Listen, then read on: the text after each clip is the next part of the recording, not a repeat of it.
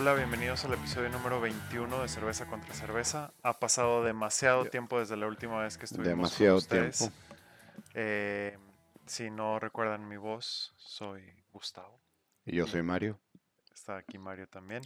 Y nada más estamos el día de hoy, él y yo, eh, pero tenemos un episodio muy cargadito, Un episodio muy especial de muy Cerveza especial. contra Cerveza. Em, primero que nada y antes que todo, pues espero que todos estén muy bien después durante la cuarentena, eh, la hayan sobrevivido lo mejor posible, en especial por la falta de cerveza para todos los que somos Y- fans de aquí. Sí, muy en serio que todos estén, ustedes sus familias estén seguros, este, estén bien, se, se estén sintiendo bien. Y, y bueno, y, y esperamos que todas sus familias estén sanas y salvas. Y si no es así, eh, pues nuestras condolencias y, y nuestro pésame, eh, porque no, no han sido momentos fáciles para nadie. Eh, en particular para nosotros se juntó con mucho trabajo en nuestras vidas privadas y, Ujú. y por, de ambos y luego la cuarentena encima forzó a, a ajustes que nos desajustaron nuestros horarios, nuestras rutinas y, pues, y, y por eso tuvimos que poner una pausa a la grabación. Em, pero bueno, em, estamos de vuelta. Este, eh, estuvi- estuvi- hemos estado platicando de, de qué nos gustaría que pasara pues con el podcast porque mm, definitivamente la cuarentena puso muchas cosas en, en riesgo y, y cambió. Em, el ámbito también de la cerveza lo vieron ustedes, se vaciaban las tiendas, este, al punto que ni la Martens podías encontrar. No sé si porque la, de plano la tiraron o porque de plano llegó alguien y muy desesperado y la compró. Pero la Heineken cero alcohol, ahí seguía. Ahí se... No, o sea, la Martens también, güey. La gente no se la llevaba. Hasta que de repente un día desapareció. Misteriosamente, literal, fue... Fui un día al supermercado, Ujú. al Soriana, específicamente porque es de Soriana. Fui a Soriana, tenían... Era la única cerveza que tenían disponible fría y caliente. Es, además de las artesanales. Sí. Y pocas artesanales. Al día siguiente fui porque olvidé algo y ya no estaba. Olvidaste tu Martens, acéptalo. Sí, entonces fui por las pinches cuatro, paletas, güey, que, que tenían ahí. Entonces, este, eh, hoy, no sé si por coincidencia eh, o falta de planeación, lo cual me apunto más por la segunda, este, Mario trajo dos cervezas y yo traje dos cervezas. No, la verdad creo que fue... Digo, sí lo hablamos antes de iniciar el episodio. Oye, ¿cómo, si vamos Fue una planeación muy, Sí, sí, sí, no, pero lo que voy no es... No, pero planeamos no planear activamente. Sí, Porque eh, empezamos a hablar de cómo reactivaríamos esto y lo que vimos, oye, eh, ahorita vamos simplemente a comprar lo que querramos, vamos a dejar un poquito por afuera el formato tradicional. ujú, Y es una conversación que hemos tenido desde antes de, de hoy, sí, porque pues no, hay, no había disponibilidad de, mm, de cervezas locales de todas formas, que irónicamente ya se está restableciendo la cadena de suministro de, de cerveza justo a tiempo para que de- la usemos como excusa para no seguir el formato tradicional. Sí, entonces medio ya, entre que ya medio habíamos tomado la decisión de alterar un poco el formato para que no sea esto de la, la, nacion- la, la industrial contra la artesanal o Ujú. la importada, eh, porque de plano llega un punto en el que las nacionales, y lo hemos platicado aquí, las nacionales iba a llegar un punto, no las nacionales, perdón, las, este, las industriales iba a llegar a un punto en el que se iban a acabar Ujú. se iban a agotar. Entonces, este, pues esto, a final de cuentas, el podcast se llama Cerveza contra Cerveza y eso es cualquier cerveza contra cualquier cerveza, de cualquier precio contra cualquier precio, de cualquier estilo contra cualquier estilo. Y no es a huevo la cerveza industrial contra la artesanal. Ese era un tipo de formato dentro de lo que permite el Fue el, podcast. fue el que nos inspiró a iniciar el podcast, Sí, este, pero no es lo único que, que podemos hacer. Ahí los cinco personas que constantemente comentan que no son comparables, espero estén felices al escuchar este episodio. Pero bueno, Este, Bien, y entonces, bueno, otra cosa que te voy a decir que a mí sí me gustó la idea ahorita variarle en este momento. ajá, Digamos que este pues, es una especie de celebración, un regreso a, sí, a este evento, un regreso a una cierta, un pequeño paso hacia una nueva normalidad. Entonces estoy ajá, dispuesto a celebrarlo con, con, con cervezas interesantes. Gracias. Porque ahí tengo indios en el refri si cambio de opinión. Mira, yo creo que después de lo que tú tra- de lo que sospecho que tú trajiste, porque nada más viene en el refrigerador un, un- unos logos, pero Ajá, no sé específicamente cuál de esos logos es o de esas cervecerías, y tú viste una de las dos que yo traje. es correcto. Mm, no creo que vayamos a quedarnos con muchas ganas así de que no mames, me falta otra cheve. Entonces, bueno, eh, vamos a empezar con la primera que yo traje. Y la traje porque me acordé de esas famosas cervezas franco-canadienses que hemos dicho, la tres, maldi- la, Sí, las tres pistolas, los, mal- la ma- los malditos y el fin del mundo. esto ya empezó Me mal. recordó, O bien, depende cómo quieras verlo. para quien no sepa, soy metalero y entonces eh, cuando uno es metalero adolescente, dices, esa portada de disco está chida. Entonces terminas a veces comprando basura, eh, pero la portada del disco está chida. Sí. La etiqueta de esta cerveza me recordó a esas cervezas, entonces dije, vamos a probar.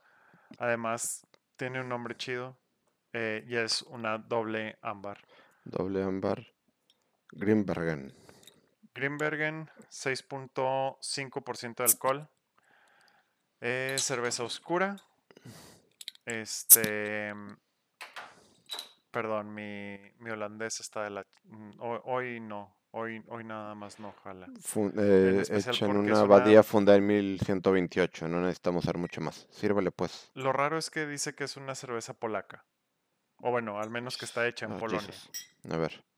un Eh, pequeño esto debe accidente. espumar mucho. Esto está espumando mucho. Este, Demasiado. estás tirando todo en tu pantalón. Sí, me estoy dando cuenta porque vi un insecto en el vaso. Ajá, Puedes ver el, ins- el insecto en el vaso después si quieres. ajá, Algo te puedo decir instantáneamente. ajá. Está fría. Ok. Interesante color. La etiqueta para que mm, para que se pueda entender es un estilo de No se puede ave fénix en una ventana o en el marco de una ventana, colores ocre, dorados, eh, letras blancas. Em, la abadía fue fundada en 1128, quién sabe si sigue siendo abadía, quién sabe si sigue existiendo, pero... Tengo noticias un poco deprimentes. Ajá, Tiene mucho, eh, habla mucho de pedigrí y todo lo que tú quieras. ujú. Eh, está hecha por Carlsberg en, en la Unión. Ah, bueno, está bien, no pasa nada. Está en la Unión Europea. Por Carlsberg. Es, el importador es, es Carlsberg, México. No, este, Ah, ya, ya vi. nada más dice por Carlsberg en la Unión Europea. Sí. Pero está hecha en Polonia, Ok. ¿sabes? Wow, interesante. ¿Qué? Va para empezar, salud. Bueno, salud. Tenemos demasiado tiempo sin una cerveza juntos. Bienvenido.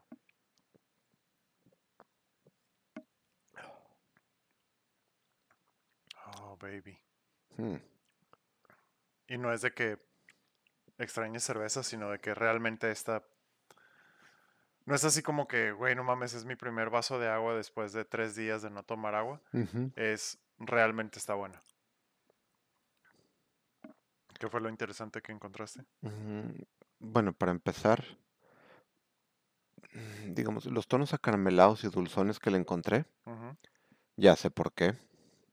Ingredientes, agua, malta, glucosa, azúcar, caramelo y cebada.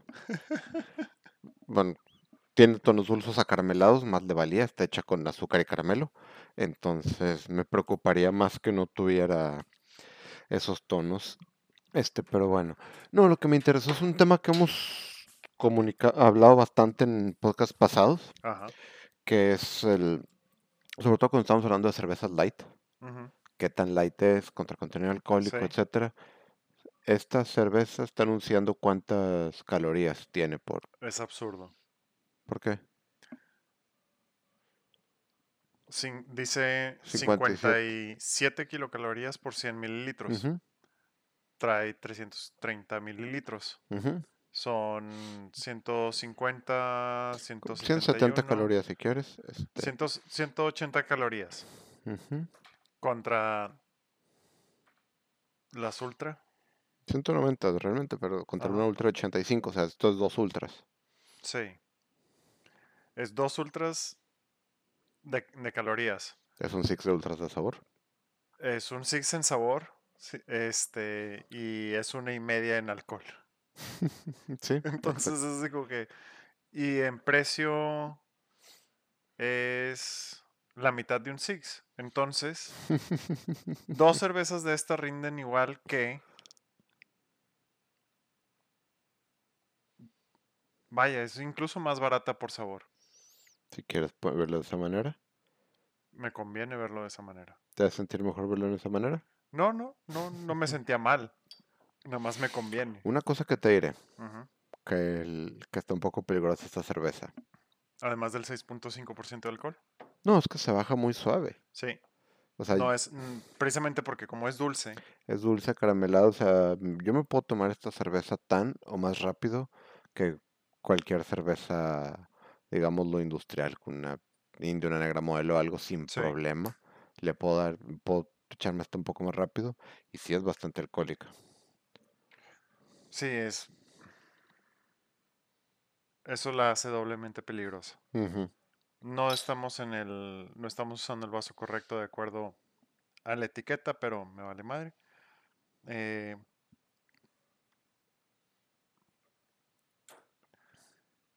Mantiene buena espuma. tiene muy buena espuma y tiene muy buen color.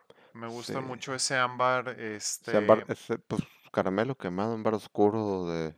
Ajá. No, no llegas... eh, Sí, o sea, es un... Es un tono maple muy bonito, ¿qué quieres decirte? De hecho, es una buena manera de ponerlo. Esto es sin llegar a saber, pero sí en, en, en color. eh, jarabe de maple efervescente. Básicamente, te voy a decir algo. Ajá. Una parte dentro de mí le causa conflicto el hecho del- de la cantidad de azúcar y saborizante de caramelo. Ajá. Otra parte de mí dice, deja de decir tarugada, está bien rica. Sí, la, la, la parte de degustación le dice a, a- a tu parte racional. Y, Más que mi parte racional, ajá. a mi parte pretenciosa. Ah, De Sí, la cerveza debe tener agua, lúpulo, cebada y nada más. Contra... Güey, está bien rica. contra mm, la ITA, güey, de, y dejémosla reposar seis meses en barricas de tequila, güey. Exactamente, para que absorba una infusión a sabor tequila. Que no hables mal de la ITA. Se ha seguido pudiendo conseguir durante todo este tiempo y realmente me gusta esa cerveza. La verdad es que sí es muy buena, pero No negaré que es pretenciosa. sí.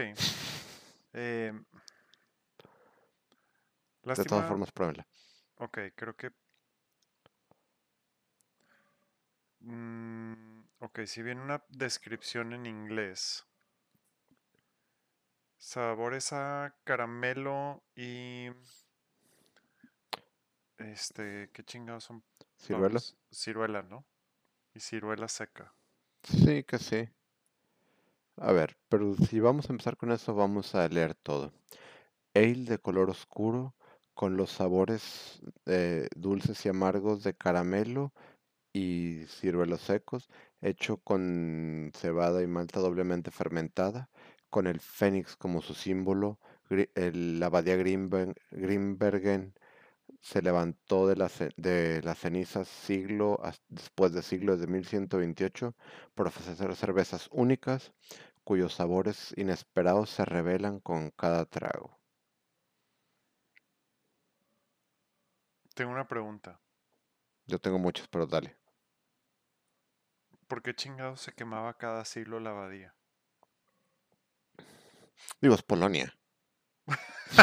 Te mamaste.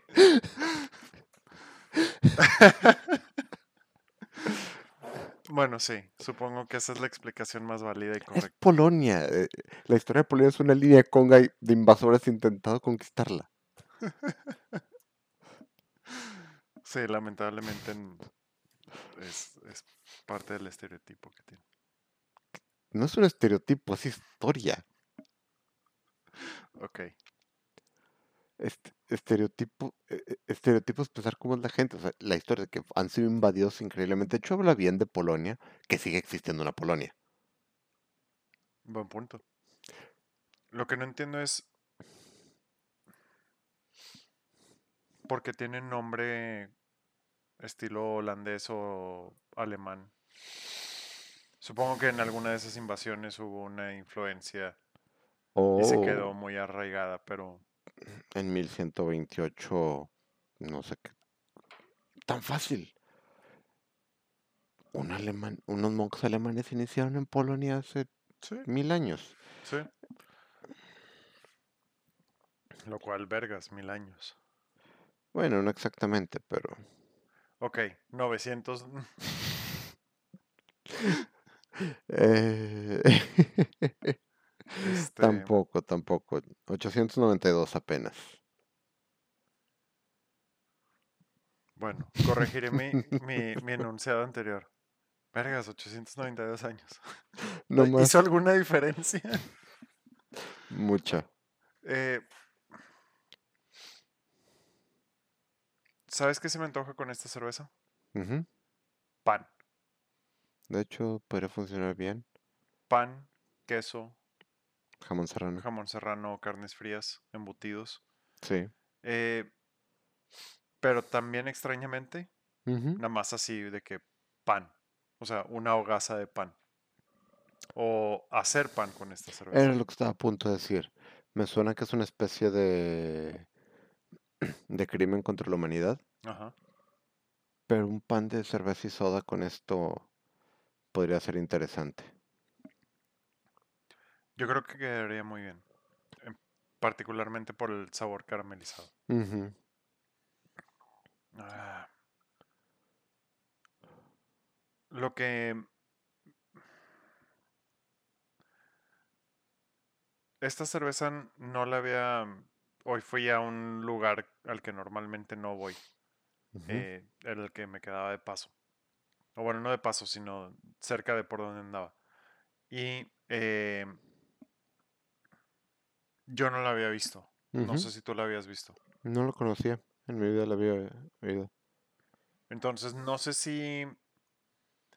No sé si, si tú te diste cuenta y, nos- y nuestros escuchas se dieron cuenta. Pero de repente, en. Particularmente lo, lo noté en HB. Ujú. eh, empezaron a llegar bebidas, güey, que en mi vida había visto. Número uno. Y número dos, que en mi vida había visto en un HB. Sí. Entonces, así como que de repente agarraron y dijeron, güey, no mames, que es lo único que podemos comprar. Este. Que está disponible en el mercado de bebidas alcohólicas. Y se atiborraron de bebidas, este. De mezclas de vodkas y quién sabe Sí, qué. sí, pues la verdad es que la venta de alcohol es importante. muy importante. Entonces, cuando hubo un vacío en el mercado, lo empezaron a intentar rellenar. Primero con cervezas de otros tipos y luego con lo que encontraran. Que por cierto, cambiando, regresando tanto al tema anterior, ¿por qué esta cerveza es una cerveza polaca? ¿No es polaca? No, es belga. Ajá. Es una cerveza belga que fundada originalmente por monjes, lo que tú quieras, este, ya es parte del grupo Carlsberg y ya está hecha en diferentes ubicaciones en la Unión Europea dependiendo de qué es lo más útil. Es Greenbergen, de hecho, es una, no sé por qué no me cuenta, es una municipalidad en Bélgica. O sea, es una, es Ujú. de que una zona de Bélgica, no es, no es como que el apodo de alguien. Ajá. Entonces, sí, simplemente ahora es una marca y hay eh, plantas de Greenbergen en Bélgica, en Francia, en Polonia, en Italia, que de hecho si te das cuenta, Polonia lo fabrica, pero Italia lo exporta. Sí. Bendita zona de Unión Económica de Europa. Que cuando vi la, la botella, em, leí la descripción inicial. eh, entiendes, ok, viene de una abadía, eh, doble ámbar, ok, se- seguramente es una cerveza belga. Es, este es un, un tipo muy común de cerveza belga, Es una cerveza muy belga, sí, muy, muy belga, en todos sus sentidos. en todos y cada uno. Em, y no fue hasta que la abrimos ahorita que vi de que estaba hecha en Polonia y me sacó de pedo. Em, pero lo que estaba comentando antes, perdón, era, me, como no lo había visto, supongo, no sé si es, porque nada más estaban estas dos, no había más ya en el, en el supermercado. Y me hace suponer que agarraron y dijeron, ok, ¿qué, qué cervezas podemos comprar en- durante esta crisis de pandemia, güey? De que esto fue lo único del- de lo que pudieron conseguir y que sobró y que alcancé por misericordia de alguien. Sí, te voy a decir algo. Ajá. Regresando a la cerveza en sí, me la acabo de terminar.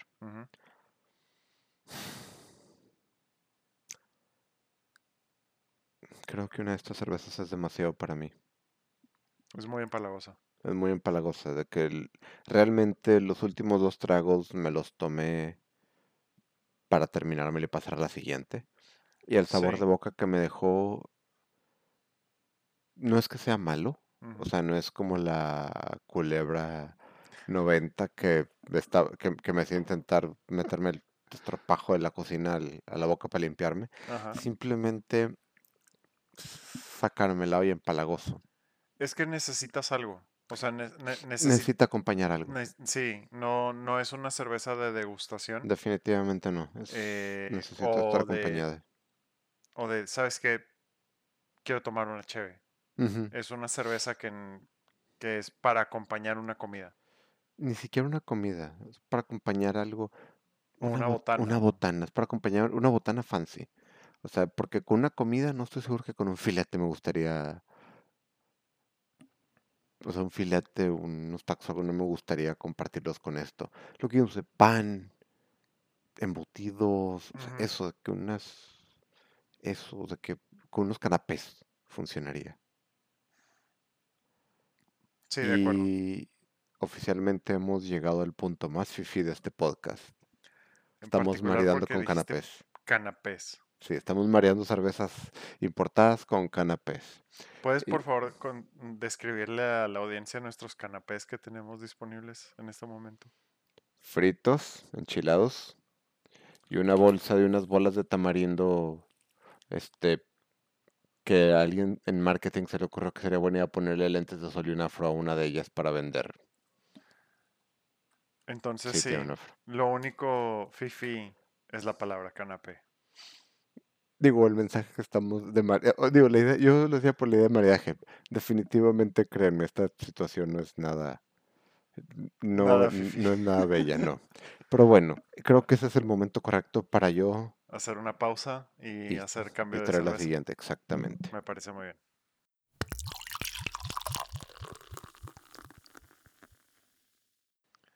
Quiero, antes de que continúes, hacer una denuncia de lo que me acabas de decir, en donde en un tono muy perturbador dijiste, I'm gonna go nasty on you. Dije fancy. Gracias al cielo.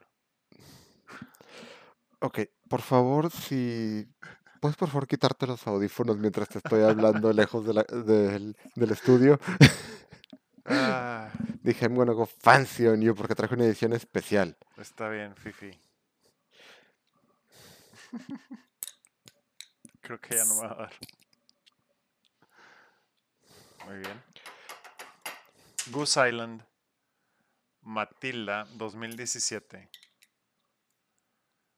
Belgian Style Pale Ale. Sí, un, un pale ale estilo belga. 7% de alcohol, 355 mililitros. Tengo que decir que me encanta el La botella. etiquetado de Goose Island en general. En general sí, Y este es muy diferente a lo, a lo normal, Ajá. porque generalmente Goose Island intenta venderte su estilo urbano. Sí. Siempre son de que imágenes eh, Como graffiti. súper contrastantes o de graffiti o de una línea de cielo, lo que tú quieras. Y esta simplemente tiene un este una etiqueta negra con plateado que francamente está muy muy elegante con el nombre y abajo Matilda. Simplemente el nombre de la cerveza en blanco con negro y el nombre de la empresa 2017 mm, Pale Ale estilo belga hecho en Chicago, Illinois. Que una de las cosas que también hay que resaltar es que Matilda es un nombre también poco, además del diseño, es un nombre poco común para las cervezas de Goose Island, que normalmente tienen un un número. número como 313 o Sí. lo que tú quieras. Estoy quitando la etiqueta em, en español De, de importación. de importación. A ver si venía alguna información adicional, pero no parece. Nos pide reciclar. Hecha Ujú. el 2 de febrero, dos- embotellada el 2 de febrero, de febrero de 2017. Am, y básicamente es toda la información. Es toda la información. Salud. Vamos a hacer nuestra Salud. Para sin empezar, el color es hermoso. hermoso. Un Turbio. turbio. Un... Es un pale ale belga. Turbio, Sí, un dorado profundo.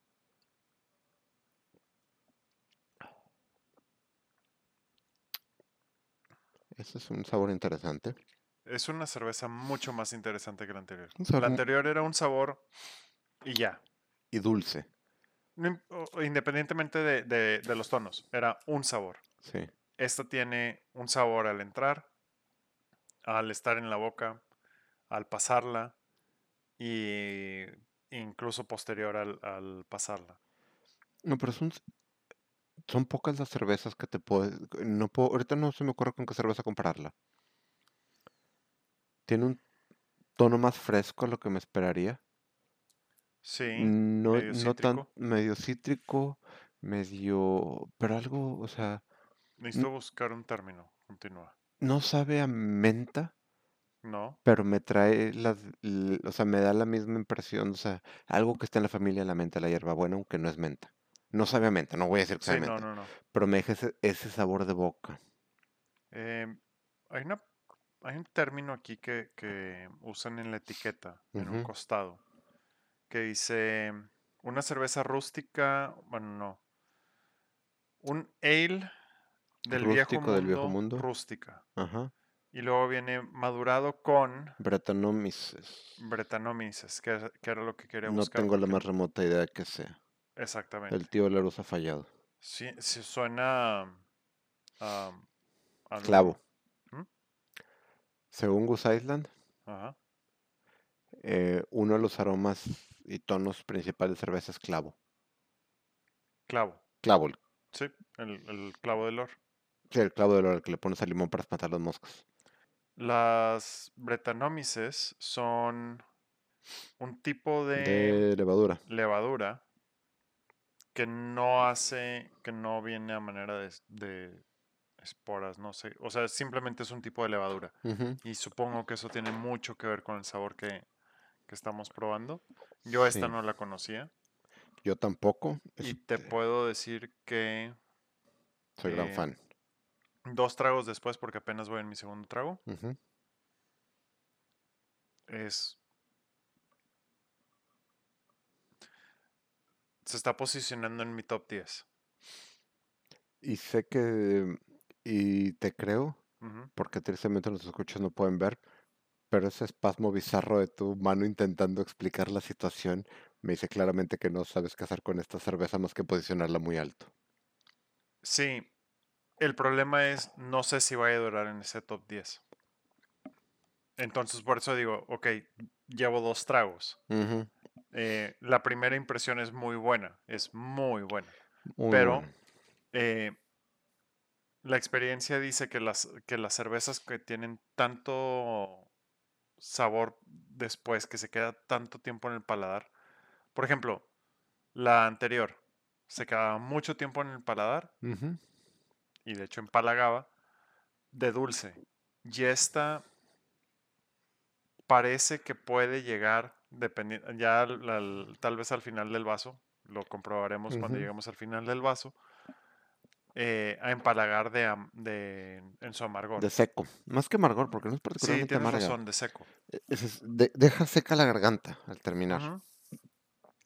Lo cual, Este, eso debería de decir mucho de que no es una cerveza particularmente refrescante. No, no es una cerveza ni remotamente No, no, refrescante. no. Es una cerveza interesante. Est- Esta, al- a lo que llevo, te diría que sí es una cerveza de degustación. Sí, De, ¿sabes qué? Vamos a tomarnos una para experimentarla. incluso no, no solamente para experimentarla, sino para, para saborearla. No por eso, para saborearla, para experimentar lo que te Eh, está dando. eh, ¿no? y con su 7% de alcohol también implica que hay que tenerle respeto. Porque con la ventaja que, que haciendo la, com- la comparación este, con, con la Greenbergen, es la Greenbergen, su sabor dulce, decíamos, bueno, tiene 6.5% de alcohol, pero ese sabor dulce hace que sea muy peligrosa porque entonces puedes estar este, fácilmente eh, ingiriéndola sin consideración alguna de la, de lo que, de la cantidad que has ingerido. La Matilda demanda toda tu atención. Sí, Y es un contraste muy, muy interesante el que, el que se logró entre estas dos. Porque mientras la Greenbergen la puedes estar tomando, sí. te la podrían cambiar por otra similar y ni te das cuenta. Sí, definitivamente no es, no es No, una no tiene algo peculiar memorable sobre como su tal. tipo de cerveza. No, fuera del nivel de dulzura. Sí. Pero, como tú decías hace un momento, ¿qué cerveza es como la Matilda? Y no, no encontramos a, a primera instancia. Digo, de entrada un pale ale o algo va a tener ciertos tonos similares, pero esa mezclita de frescura sin ser refrescante es, es difícil de Por explicarlo. ejemplo, lo primero que pensé fue en la Blue Moon. Pero Pero la Blue Moon, de entrada, tiene otro color. No un es poco tan más clara, caramelizado. sí. Eh, Tiene eh, un tono cítrico mucho más mucho notable. más notorio. Este, pero dentro de los tipos de cerveza fue lo- a lo que me recordó. Pues Pero no es similar. no, es que es, es similar debido a, a que tiene que serlo hasta cierto punto, porque esencialmente es, o sea, Es un, es un pale ale. es un, es un pale ale Bueno, es un wheat ale. Es- bueno, sí. Pero tú agárrate un pale ale estilo belga y pues van a tener ciertas notas similares por necesidad. Pero esto es- no es, no es solamente eso, o sea, la combinación, o sea, no es amarga, pe- pero sí es seca, este, no, no es muy cítrica, pero sí algo eso, tiene un, un aroma, un aroma y un sabor eh, fresco sin ser refrescante, es una, es un juego interesante. Definitivamente es muy interesante. Algo muy curioso es, o bueno, más que curioso, es algo, algo a mencionar. Su efervescencia. sí, No es, no es abundante en volumen, pero se siente. pero es constante y se siente. Tiene ese, eh, sientes el, el picorcito de la, de la, del CO2, Aún si no hizo ninguna cabeza. exactamente. Y eso le contribuye, creo yo, al, al sabor em, seco, como tú lo describes, que creo que me parece muy, muy preciso. Porque es que lo que está con madre, güey, ¿sabes qué es? Ujú, O sea, además, obviamente, de la Matilda por la Matilda, lo que está con madre es haber tomado una cerveza dulce Sí, antes y luego caer en esto, güey, en una cerveza dulce que nos tomamos en 10 minutos, 12 minutos. Y esta que le estamos dando más tiempo, eh, se siente como la diferencia, güey, entre tomarse, que muchos lo hemos hecho, una, una cheve y un tequila, güey, en donde el tequila, claro, te lo puedes chingar, güey, si quieres, o lo puedes dar trago por trago. y disfrutar ese ardor poco a poco o ese sabor poco a poco.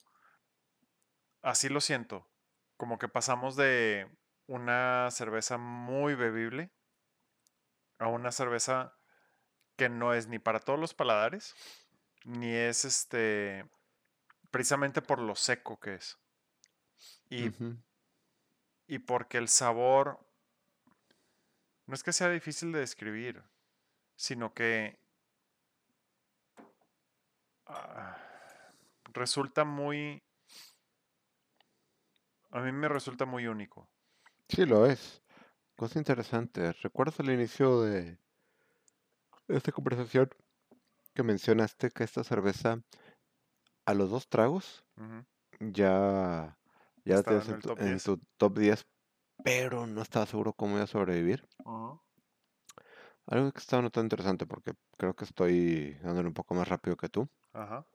Es en la Grimbergen el sabor como que se potenciaba con cada trago hasta que llegó a ser incómodo, más que incómodo hasta que llegó a ser demasiado empalague. Ujú. Esta me deja con el mismo sabor que el primer trago. No estoy sintiendo que vaya empeorando, que vaya haciéndose más fuerte. Ajá. Simplemente este último trago que le tomé lo siento, el aftertaste que me deja, lo siento igual al primero. No sé si sea una cuestión de paladares. En mi caso sí siento la saturación del sabor. Como una, sí, precisamente una saturación en mi paladar. Pero no empalaga. Mm, curiosamente, bueno, no, no, no debería ser curioso dado el contenido alcohólico, pero sí se siente el picorcito. Ah, bueno, ese picorcito No sé qué tanto sea la mezcla de la carbonatación con el alcohol, con alguna otra cosa. es el de alguna otra cosa. ¿Y La, qué sería esa la cosa? levadura. No estoy siendo aquí un mago degustador. Ajá, Entra a la página de Goose Island. La ajá. levadura tiene un sabor muy especial. Ah. O sea, la levadura le da ese sabor especiado, picosito. No picoso en el sentido de chile. Sí, sino como canela, como Sí. sin que sepa canela, pero esa Sí, no, la el- el- sensación que te causa la canela de picor, Sí, ya. sí, o la pimienta, o, Sí. o sea, son cosas completamente diferentes, pero esa distinción entre Y que picante de capsaicina y picante de especia, tiene ese Ujú. picor de especia. Sí. Este, yo realmente el único cambio que he sentido del primer trago a este, que es el probablemente penúltimo trago, es que ya no tengo, es, digo, el problema básico de mm, haber probado algo por primera vez como por quinta vez.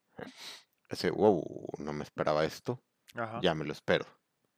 Pero fuera de eso, o sea, fuera de ese golpe de, de sorpresa, la sigo disfrutando igual que el primer trago. No sé si podría tomarme tres de estas seguidas. Digo, sí, sí podría, seamos sinceros. No sé si preferiría tomarme tres de estas seguidas Claro. que agarrar esto, no sé, al principio de una sesión o como, como un treat durante una, o sea, como que mm, un limpiador de paladar al final de, de un estadía en algún lugar como el almacén o el Metapatio, que se- lugares que se den a probar diferentes tipos de cerveza. Y creo que eso es eh, algo importante a comentar. Es una, a pesar de que es un sabor muy potente, eh, también es una cerveza muy versátil, porque puede ser, como dijimos, ¿no?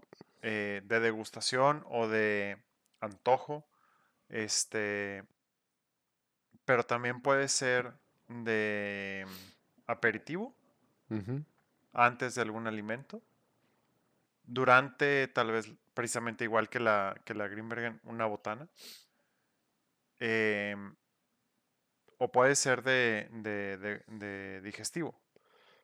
Eh, funciona con las dos. Creo que se acompañaría muy bien de como digestivo con un, y esto va a sonar muy alcohólico, pero con un shot de algo dulce. Ok. Sí. O con un postre dulce. Eh, precisamente para matarle ese amargor y esa, y esa... Porque sí te queda en el paladar esa sensación de, de, de picorcito.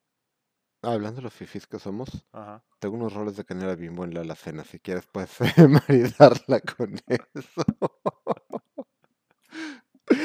Este, Ustedes no pueden verlo, no lo voy a eh, negar, pero este hombre tiene la verdad que sí me quiere asesinar.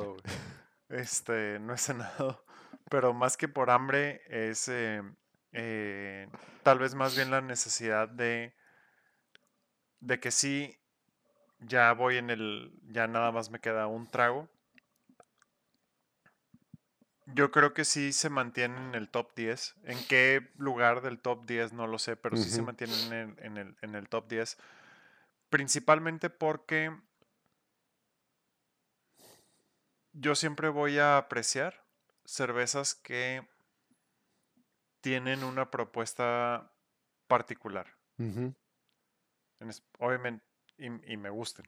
Porque hay unas que hacen, hay, hay propuestas muy, muy peculiares que no son de mi agrado. Como el licuado de jamón serrano del Sammy Claus. Eh, sí, exactamente. No es que me disguste, pero no va a estar en mi top 10. Eh, o por ejemplo la... mm, No sé si la has visto, creo que es la Mississippi Mudslide. Me ofendes mucho, Ajá, porque no solo, no, no solo si la he visto, ajá. la hemos bebido juntos. No recuerdo haberla bebido contigo. Yo definitivamente sí, cuando todavía estabas allá en trepado en el cerro. Bueno. eh,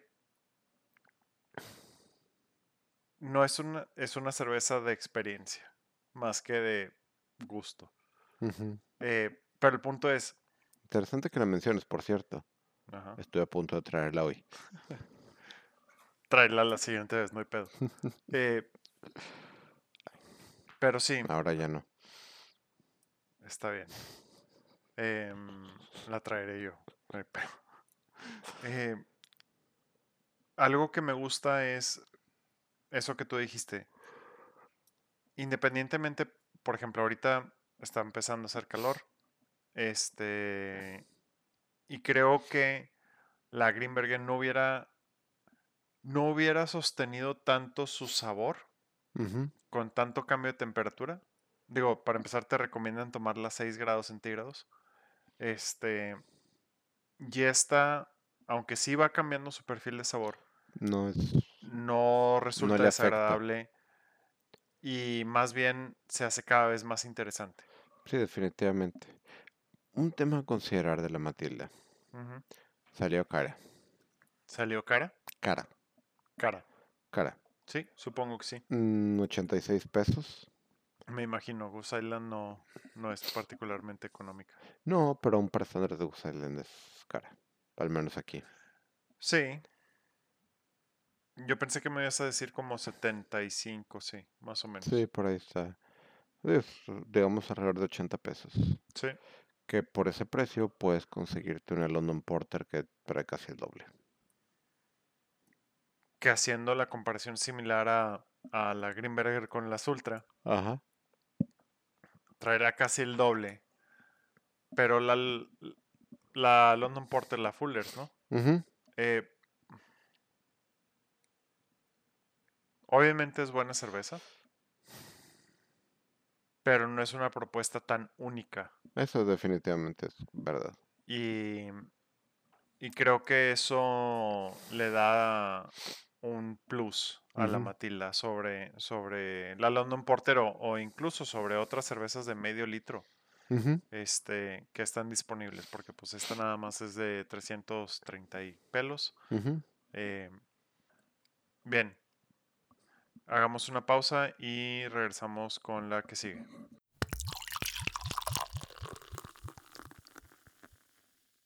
Bien, estamos de vuelta. Eh, dijimos que habían cuatro cervezas. Este, La verdad es que dijimos que trajimos cada quien dos para estar jugando, pero entre tiempo y los achaques de la edad, creo que nos limitaremos a tres, especialmente porque las dos primeras que pusimos cada una valía- valían por dos. Sí, güey. Y no me fijé en el contenido alcohólico de esta, Ya entramos en gastos. pero ya entrados en gastos y no creo que sea muy noble o sencilla. Oh, ¿Era la que pensabas que era? no. Ok, Mario había visto la cervecería, o más bien había visto la corcholata y pensó que, que era una cerveza que conocía. No sé si ya la conozcas esta. Esta no la conozco. Ok. Esta es eh, de cervecería Calavera, cerveza de autor. Mexican Imperial Stout. Tenemos una cerveza ah, que se debe tomar de 10 a 14 grados centígrados, es- entonces esto está muy frío para eso. 65 IBUs, Jesus. 9% de Em, alcohol. 9% de alcohol. Vamos a cerrar con broche de oro al Vamos a de- cerrar con 3, con broche de oro. Oh, Eh, Dios mío. Esto es petróleo. Esto, AMLO estaría orgulloso. Esto me... Esto es de cervecería Pemex. No mames. Esto me llamó mucho la atención. No conocía esta Uh. cervecería. Y siendo gran fan, mm, gran fan de las stouts, ver una Mexican Pe- Imperial Stout, hicimos mención hace rato de la, de la ITA. Y dije, capaz si tenemos un segundo contendiente a esa cervecería, este, más bien a esa cerveza que hizo que un alemán dijera por fin una cerveza verdaderamente mexicana. Em, viene la descripción, producto artesanal no filtrado. eh, restos de levadura son evidencia de condicionamiento en botella y le dan carácter a esta cerveza, abierta con cuidado para evitar sedimento en el vaso. El sabor de- se desarrolla con añejamiento en la botella, con cerveza en lugar, bla, bla, bla. Ah, microcervecería Gourmet Calavera en México, en Tlalnepantla. La verdad te voy a decir, es que yo conozco Calavera Sí, por una cerveza, no me acuerdo cuál es de ellos, ajá. pero es que era roja con letras negras. Ah, Y esta es negra con letras rojas. Y la vi de reojo intenté no, no va a poner atención para mantener la sorpresa. Dije, oh, esta la conozco. ok.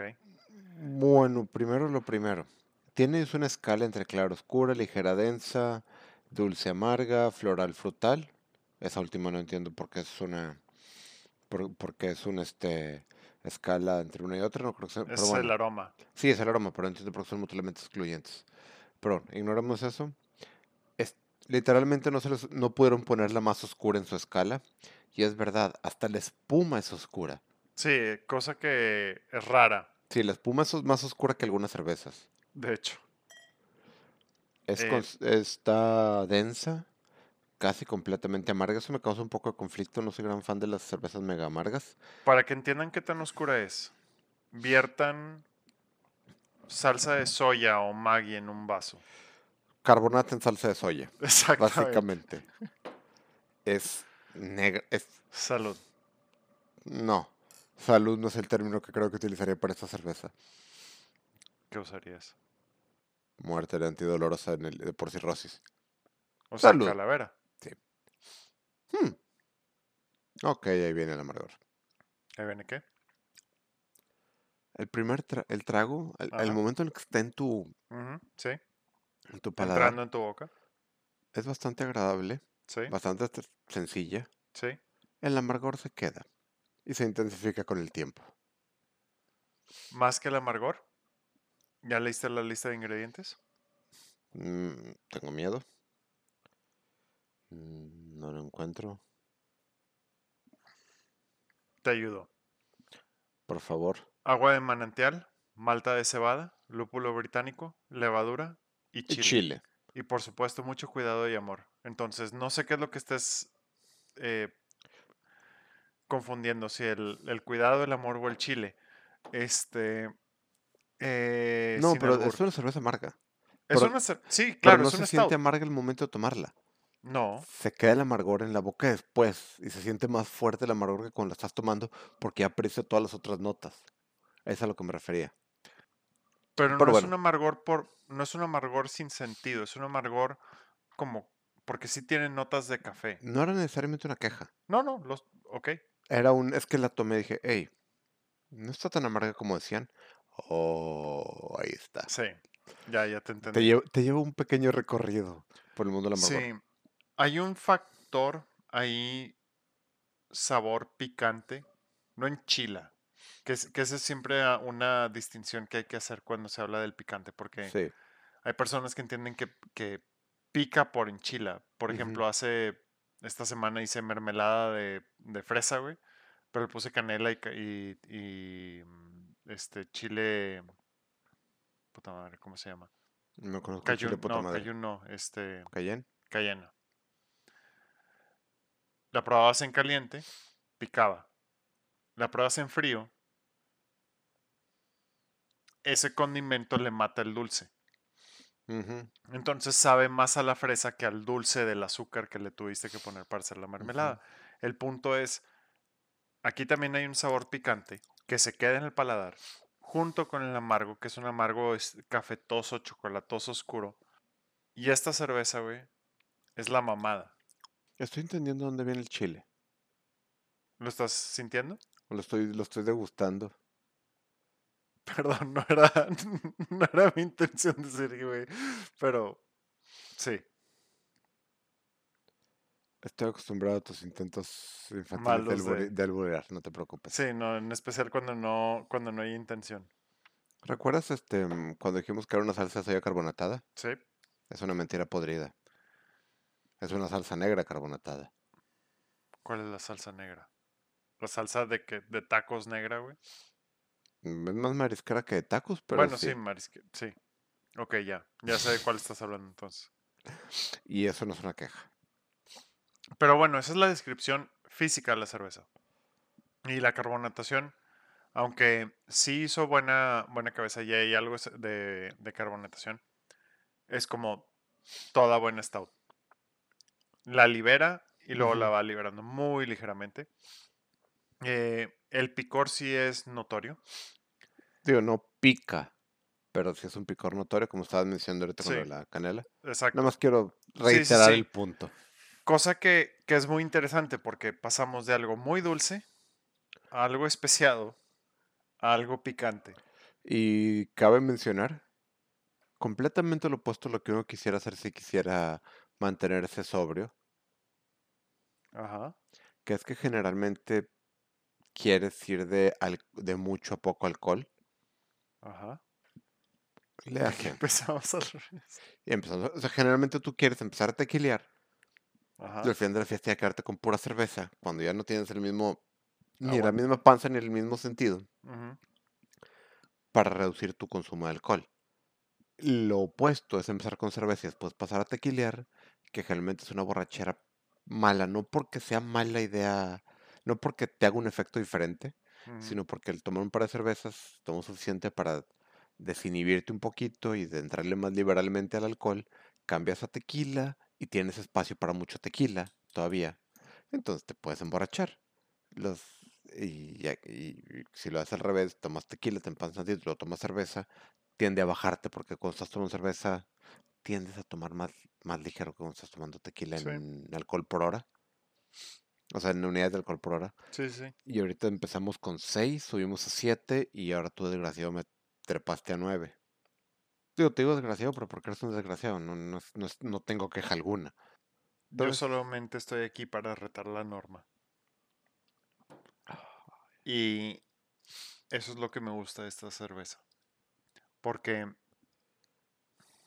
hay muchas cervecerías mexicanas Sí, que intentas, que no es que intenten, perdón, no, no es, no es un intento, que hacen muy buenas stouts sí. y que hacen muy buenas Imperial Stouts, pero este es el primer Imperial Stout, Que definitivamente no te topas en, en Inglaterra. exactamente, que no vas a encontrar eh, Hay un, fuera de, hay un, sí es, digo, la, la tradición cervecera no es nativa de México, digámoslo. ajá, es universal, Sí, pero digamos que quien, lo ha, quien ha definido y acotado mucho lo que es una cerveza es Europa.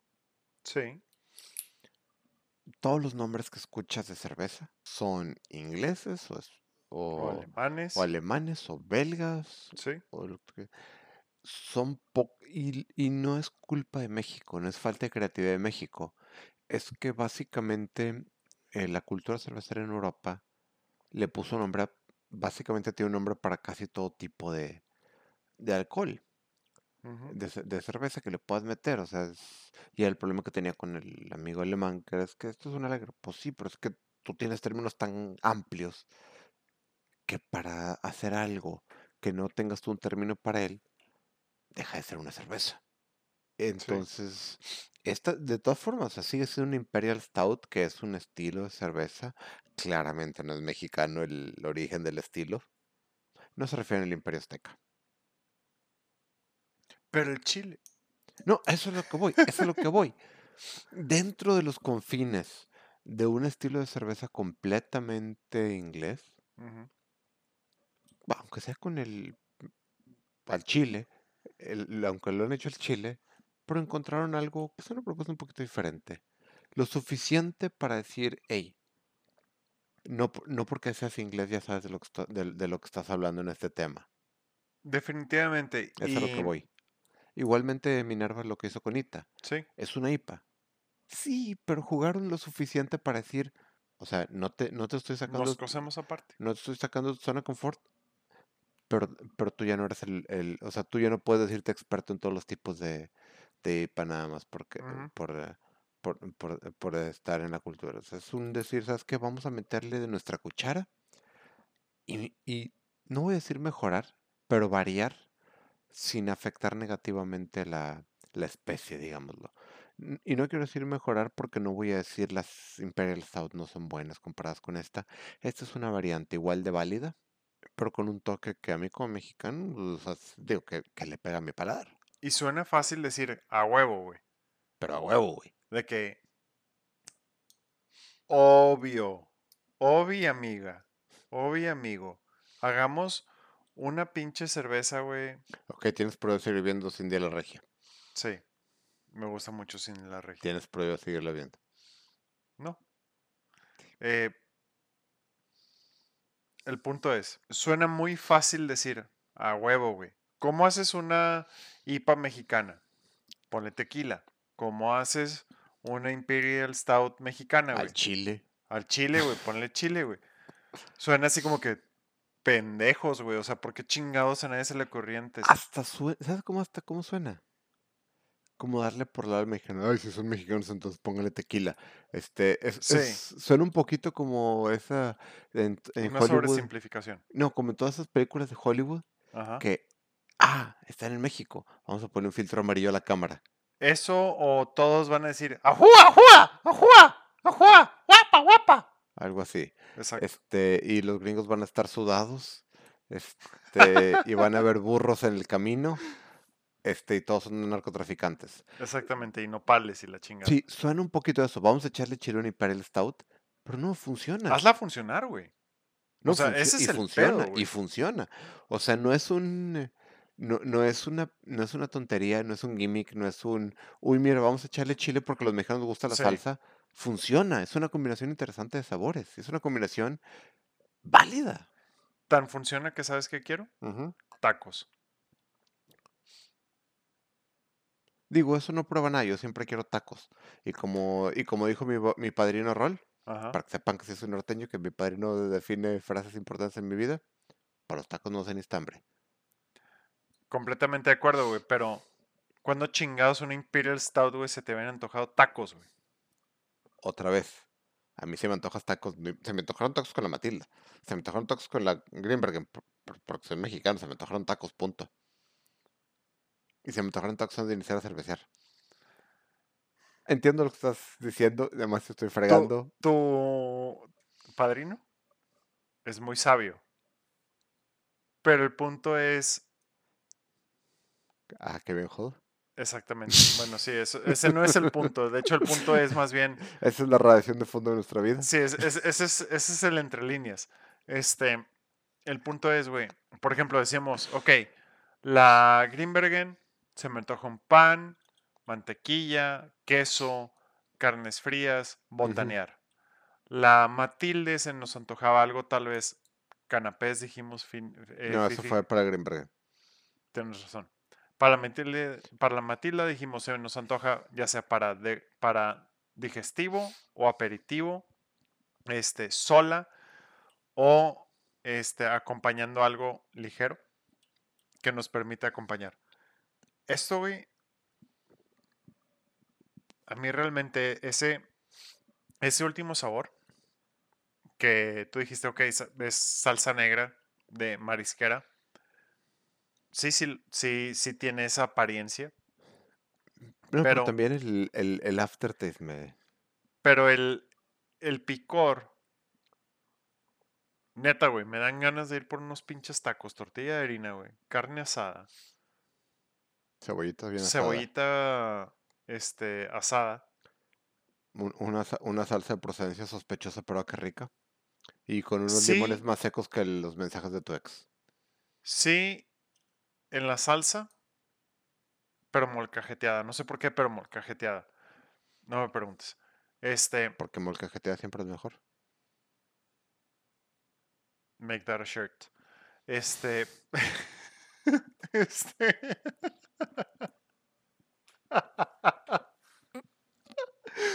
Eh, no conocía esta cervecería.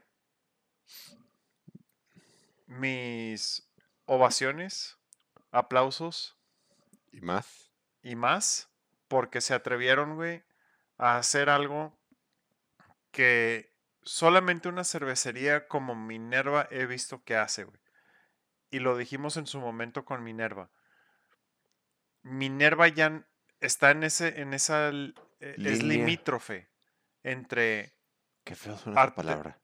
limítrofe. Sí. Yo sé lo que significa, pero suena muy fea. Sí, suena horrible, espantosa. Por eso la voy a usar. Entonces, Minerva, güey, es una cervecería que es limítrofe entre artesanal e industrial. Sí, está en ese punto. Es semi-industrial. Está pivotando entre una y otra, sí. Entonces, que llegue una cervecería, güey, micro, porque hasta se definen así solas, a- así solos como micro cervecería, y nos hagan una, para empezar, nos presenten una muy buena Imperial Stout, por sí sola, Sí. como Imperial Stout. Con Imperial Stout, punto. Y le metan ese giro, güey, ese twist, esa, ese diferenciador de, sí, güey, pero a final de cuentas, no somos ingleses en México haciendo cerveza, güey. Somos mexicanos haciendo cerveza mexicana, güey, con recetas inglesas. Y ni siquiera diría recetas inglesas, con un proceso que los ingleses ya acapararon como tales porque se nombraron como, como- como la suya. Sí. Es simplemente. Y honestamente, Perdón, en precio está. No me acuerdo si la Greenbergen, Greenbergen era 42 pesos, 40 pesos y esta era 35 o viceversa. Toda la vida esta. Y no, no porque sea superior en calidad, sino. No. De entrada, soy más fan de las stouts. Pero esta es mucho más bebible. honestamente, por el precio, Valen lo mismo. O sea, no, no, para todo no, propósito no, lo que voy es eh, relación precio, inte- interés, sabor. Fuera de que quisiera, de que quiera algo ligero y refrescante, un agua mineral alcohólica, que es cuando, cuando pido una ultra, Sí. es cuando quiero alcohol y agua mineral al mismo tiempo y no quiero pedir un vodka y agua mineral, es una ultra. O fuera, cuando sea de que pistear alegremente en una carne asada o algo, que quiero estarle entrando al six completo y sabiendo que voy a quedar aquí, que voy a quedar aquí, ujú, esta cerveza se- inmediatamente se acaba de ir al, a, a- a mi top de preferencia generi- genérico. Sí. Fuera de situaciones especiales, pocas cervezas te diría la prefiero sobre esta. Así como un tipo genérico que quiere una cerveza. Me queda un tercio de vaso, güey. A ti te queda la mitad, más. un poco menos. Listo, me quedo un tercio de vaso. Este, Oye, le tomaste mientras estaba hablando. no es competencia. Eh, El no. punto es, a diferencia de las otras, mi paladar no se ha saturado. Digo, yo puedo decir lo mismo de la Matilda, pero te voy a decir al- algo de esta. La Matilda, mi paladar se quedó con un sabor seco que no empeoraba. Ajá. Esta, simplemente mi paladar retorna a forma. Quiero más. El único motivo por el que no estoy tomando más, porque honestamente entre las, entre las botanas pre, pregrabación y dos cervezas que por su cuenta son pesadas, ya estoy yo ahorita llegando a mi límite estomacal. Pero Mm. honestamente, ya me sentía medio pesado antes de empezar esta. Sí, Y no me siento peor. Y quiero más de esta. la Matilda era 7. No sé si así funcionan las cosas. Pero 9 más 7 más 6.5, 22.5. Ajá. Mm, De nuevo, no sé si así funcionan las cosas.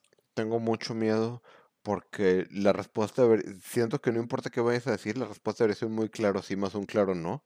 Entonces, 22.5, güey. ajá, La cerveza promedio trae 4. entre 4 son 5.6. O Eh, sea, Cada en- quien se toma un 6 esencialmente ahorita. exactamente. Dependiendo a quién, dependiendo de qué cerveza hayas agarrado. Sí, sí, obviamente, güey, si te tomaras 3, No, es que hay unas, este, mm, no, es que hay unas que estarán 3.8. sí. Entonces ese es un 6 casi perfecto. Entonces, amiguitos y amiguitas, lo que el día de hoy hemos aprendido es que tres cheves equivalen a, a- pueden llegar a equivaler a dos sixes en alcohol y cuatro sixes en sabor. Digo, eso ya lo sabíamos. Este, ¿recuerdas el, licuado de jamón serrano que tenía 14% de alcohol por volumen? ¿Sí? Pero, aunque lo recuerdo, este me parece un ejemplo más claro, al menos no, no en la cuestión del alcohol, pero sí en la cuestión del sabor. Sí, lo que hemos mencionado. porque las tres han tenido, número uno, sabores muy, muy Particulares. diferentes entre sí, particulares dos de las tres, porque No, la, la Grimbergen, sabor sí, particular no, No, era. particularmente, tienes razón. Em, era, muy, era, era muy sabrosa, era muy rica, pero no, no era un sabor particular dentro de su tipo de cerveza, mientras que la Matilda y la, y la, y no se diga la Mexican Imperial Stout de Calavera, resaltan sobre todas sobre sus tipos. Eh, yo con lo que me quedo de esta noche, es la siguiente cerveza que voy a buscar, güey, es una calavera, güey. Definitivamente, yo te voy a decir. He tomado dos cervezas calavera. Y he sido fan de dos cervezas calavera. Tenían otra en el, en el supermercado, pero esta fue la que más me llamó la atención, particularmente por mi, por mi afinidad a las stouts. Este, y por eso la elegí. Pues mira, hemos encontrado una segunda cervecería mexicana. Que consistentemente batea arriba de su peso. Colimita fue la primera. Hemos traído un par de colimitas y siempre hemos dicho, ok, estos cuates saben lo que hacen. Bueno, eso es en tu experiencia dos de dos. En mi experiencia esta es la primera. Mm, Les voy a dar el beneficio de la duda porque realmente, si, si ustedes se consideran eh, fanáticos, fans o con una alta preferencia por las stouts, vayan y busquen una, una Mexican Imperial Stout de Calavera. No solamente es una muy buena stout, es dentro de las stouts una oferta particular, peculiar y que sobresale sobre todas las demás. Cosas interesantes. Tiene Sí. una wheat beer. Y ya por eso las quiero, los, soy, los quiero demasiado. Se ha dicho, necesitamos un episodio de puras calaveras y otro episodio de puras colimas. Sí. Pero no, la verdad, este, o sea, Colimita no, no nos ha fallado. A mí Calavera no me ha fallado. ¿No? Y honestamente esta cerveza fue algo especial. ¿Qué le hizo especial para ti? ¿Al chile? ¿Sí? El chile. No, es que te voy a ser sincero. No, es una Imperial Stout. ¿Sí? Competente y buena. Como Imperial Stout así, no te diría, me explotó la cabeza. Pero ese picorcito que queda, no ese, otra vez, no es un enchilamiento. Ese picorcito que queda, ese kick de, ¡ey! Aquí hay algo aquí diferente. algo diferente. Contrario a la Matilda que te dije para el último trago, ya había olvidado, ya se me había quitado el golpe de, y esto es nuevo. Sí. Aquí no se me quitó. Ya tiene rato que me la acabé y siento ese picorcito. Y es un picorcito que identifico mucho con la salsa negra, por eso lo dije, no solamente por el color. Lo sigo teniendo y sigue siendo, hey, esto fue interesante. O sea, esa combinación es de esas cosas que tú dices, no debería funcionar, pero funciona. O no se me ocurriera que funcione, pero funciona. Hay una cosa, a mí me gusta mucho la... Voy a irme a un ejemplo completamente diferente, pero es una realización como esta. A mí me gusta mucho la cocina. Y por tanto sigo canales de cocina, autodidacción, etcétera. Te- Me gusta investigar por- porque me gusta recibir ideas y para cuando cocine. Y me ha tocado varias veces que, no sé, por ejemplo, un canal británico de cocina dice, combinaciones de sabores que nunca te imaginarías funcionan. Y van de que, piña con chilito. Y yo como buen mexicano es de que, güey, aquí es difícil conseguir piña sin chilito. Es obvia esa combinación. Sí. Pero pues si lo piensas para alguien de Inglaterra que no tiene acceso al tajín, para, como- que el tajín es parte del, Sí, de, aquí el de tajín es canasta sustituto de la sal y allá el tajín es, es de que no mames, esto, esto No, y enchila. ellos, y ellos le echan de que pimienta cayenne la piña. Sí. Y funciona, no también como el tajín, pero pues es lo que tienen. Eso siento que pasó algo así con la empresa, es como que es un, en retrospectiva, esto es tan obvio, pero jamás se me hubiera ocurrido a mí. Y ese es un muy buen punto porque era mm, parte de lo que hablábamos hace, hace un momento, ¿no? De, de suena tan obvia la mezcla. Suena La verdad es que no suena ni remotamente obvia, pero una vez que la pruebas, es obvia. Exactamente, sí, tienes razón. No es obvia, pero una vez que alguien te abre los ojos, dices, a huevo. ¿Sabes a qué me recuerda? Ok, Chocolate con chile. sí, O sea, no que sepa eso, pero es un... No, pues que el chocolate es chocolate y el chile es chile, eso no se mezcla. Y luego vas a una tienda de chocolates y ves que tiene un chocolate enchilado y lo pruebas y... ¿Dónde estuviste toda mi vida? exactamente. Y eso es lo que hace esta cerveza. ¿Comentarios finales? Mexican Imperial Stout de Calavera. Si la ven, cómprenla. Si no la ven, búsquenla. En serio, pruébenla. Y si no la buscan, ¿qué chingados les pasa? Eh, Matilda, búsquenla, encuéntrenla, consúmanla, disfrútenla. Greenbergen, Eh, si la ven, ¿Y están y- dispuestos a, a- a tomar caramelo alcohólico? no, no, no quiero reducirlo a, a de que pinole, güey, con alcohol, eh, pero No, no, no, es cierto, eso es demasiado reduccionista. Es pinole con alcohol carbonatado. no lo quiero reducir eso tampoco, pero básicamente si tienen antojo de una cerveza estilo eh, belga, doble ámbar, pero con un sabor más dulce que, que seco o amargo, eh, esa es su alternativa. ¿Qué tantas alternativas? Que eso también hay que, hay que mencionarlo. ¿Qué tantas alternativas hay dentro de las doble ámbar eh, ¿Dulces? dulces? No creo que sean muchas. Eh, entonces, es un nicho muy peculiar. Y me forza la pregunta. Es un nicho muy peculiar.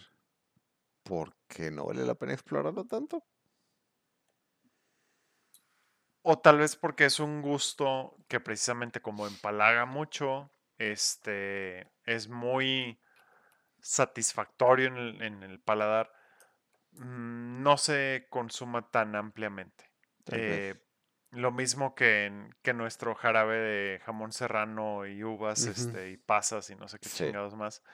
Era un, un sabor en donde era una cerveza de temporada. Esta no es una cerveza de temporada, pero es muy particular. De, mm, creo que puede llegar a ser muy particular de una región. El punto es si lo que están buscando es una cerveza típicamente belga, pero que no sea amarga, está la Greenbergen. No es... Decir no es mala, creo que me parece como una, una falta de respeto decir es buena. Ajá. Entonces, realmente digamos lo que es. Es buena cerveza Dentro de lo dentro, de su, que dentro de su tipo de cervezas. Y es un tipo de cerveza muy de nicho, digámoslo así. Está bien hecha, tiene buen perfil de sabor, no se van a llevar una, ex- una experiencia desagradable, ni, ni por nada fuera de lo anormal en, en- en cuestión. ¿Quieren experimentar? Ahora sí que este, este episodio tiene de todo. Sí. ¿Quieres algo seguro? Vete por la Greenbergen. Ujú. ¿Quieres algo un poquito más arriesgado, pero que no llegue al extremo? Está la Matilda. ¿Quieres probar algo que en tu puta vida? La Mexican Imperial Stout. Y creo que ese es, al menos de mi parte, el mensaje eh, o, o, mi comentario final. Y Calavera, pues mis felicitaciones. Definitivamente, Definitivamente. eh, no por nada tienen bronce, cerveza de México y perdón, pero no las Diego, está medio oscuro. 2016, 2012, no ¿Necesitas, estoy seguro. ¿Necesitas un adulto? Oro, Cerveza México 2013. Plata, Cerveza México 2012. Bronce parece ser. 2014, oro 2013, plata 2012. Y hay y un 2000 tarro dorado 2011. Sí, Eh, 2011, déjame te digo. Eso este sí está un poquito más complicado leer, dame un segundito. el punto es, no por nada se llevaron esos premios. eh, sí son, sí es una cerveza de US nuevo bien Open. realizada. Eh, oro en el 2011 en el US Open de cerveza. Y puedo hacer un comentario, no habíamos Claro. platicado de esto, pero esto es algo que me hubiera gustado, me siento un poco mal porque debimos haber usado nuestra plataforma para los para nuestros cuatro escuchas, como decía Catón. Es una plataforma. Este, y no lo utilizamos y me siento un poco mal. Y voy a hacer un shout out a Metapatio. Sí, Ya habíamos hablado con la gente de Grupo Almacén en anterioridad. Esto no es un anuncio, esto no es un pagado, pero ahora durante la pandemia mostraron un, un, incentivo interesante de apoyo tanto a su gente sí. como a los fans de la cerveza, que es que tenían el viernes sábado promociones interesantes, buena comida, buena cerveza para llevar, porque pues obviamente no puedes recibir gente ahí, con todos los ingresos de esas promociones yéndose directamente a su, al personal que, que laboraba ahí para apoyarlos.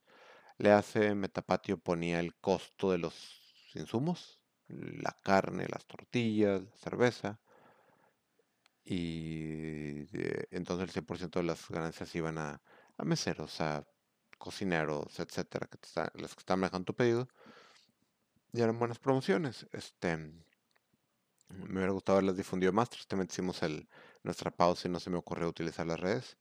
Pero en serio, o sea, hice uso de su promoción un par de veces y bastante bien. Este, ya sabes, tú y yo somos fans del tanto del Almacén 42 como el Metapatio. sí. Y pusieron muy, una, una labor interesante durante esta pandemia para mantenernos cerveceando, alimentados y apoyar a su gente. Bien, y bueno, aprovechando el, el momento para, para resaltar o hacer el shout out este, eh, a otras plataformas o a otros sitios o a otros eh, generadores de contenido incluso, eh, les recomiendo mucho, hay otro podcast que me sugirieron mediante redes sociales, que de entrada el nombre es genial, es Chévez OK. Este Ujú. es, eh, perdón, no, no, no conozco el nombre exactamente de la persona, pero es, según tengo entendido, eh, el dueño o el, o el, el director general de Cervecería Obelisco de, de aquí de Monterrey. eh, y tiene un podcast que así se llama, Chévez o qué. Y el primer episodio me pareció muy interesante, lo escuché, eh, me, me- me fascinó, que es sobre, más que decir el rol de la mujer, no, no es un rol, es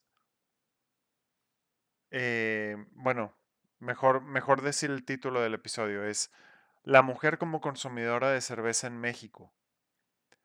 Y me pareció un tema muy, muy importante, muy interesante. Eh, invitan a, a Ruby Sparks, no la conocía, a partir de este episodio la empecé a seguir. Está este, como la mujer cervecera en Instagram o Beer Lady en Facebook. Este, y en este episodio, que es el único que tienen hasta ahorita en, en- en la, en el podcast, eh, hablan precisamente de eso, del rol de la mujer como consumidora, pero también hablan del, del trabajo que Ruby ha hecho como eh, patrocinadora para o, como incluso difusora de la cultura cervecera en mujeres y, sus y su experiencia como mujer en el consumo, en la industria.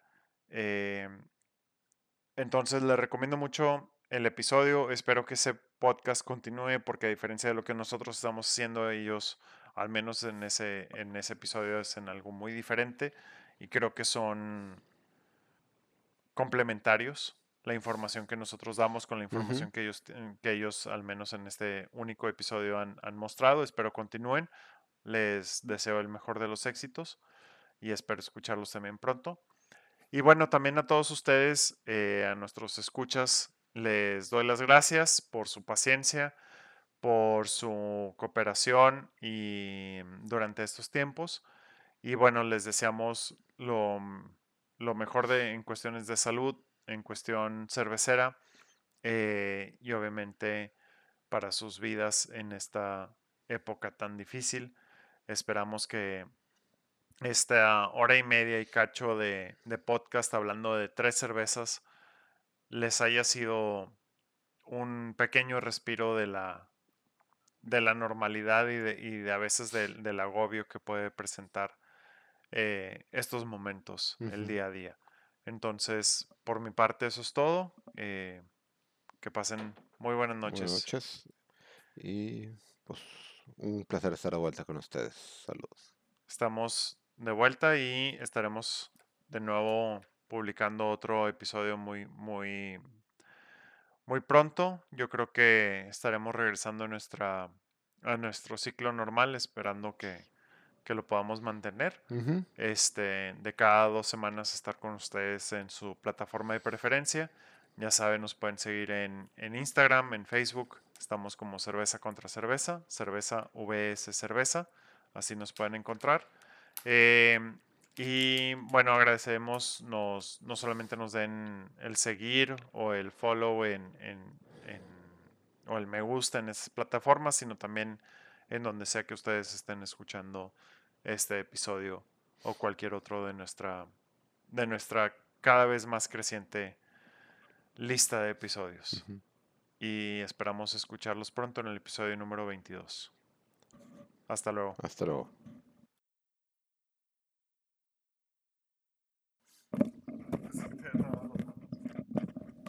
Güey, la verdad ya estoy viejito. ¿Eh?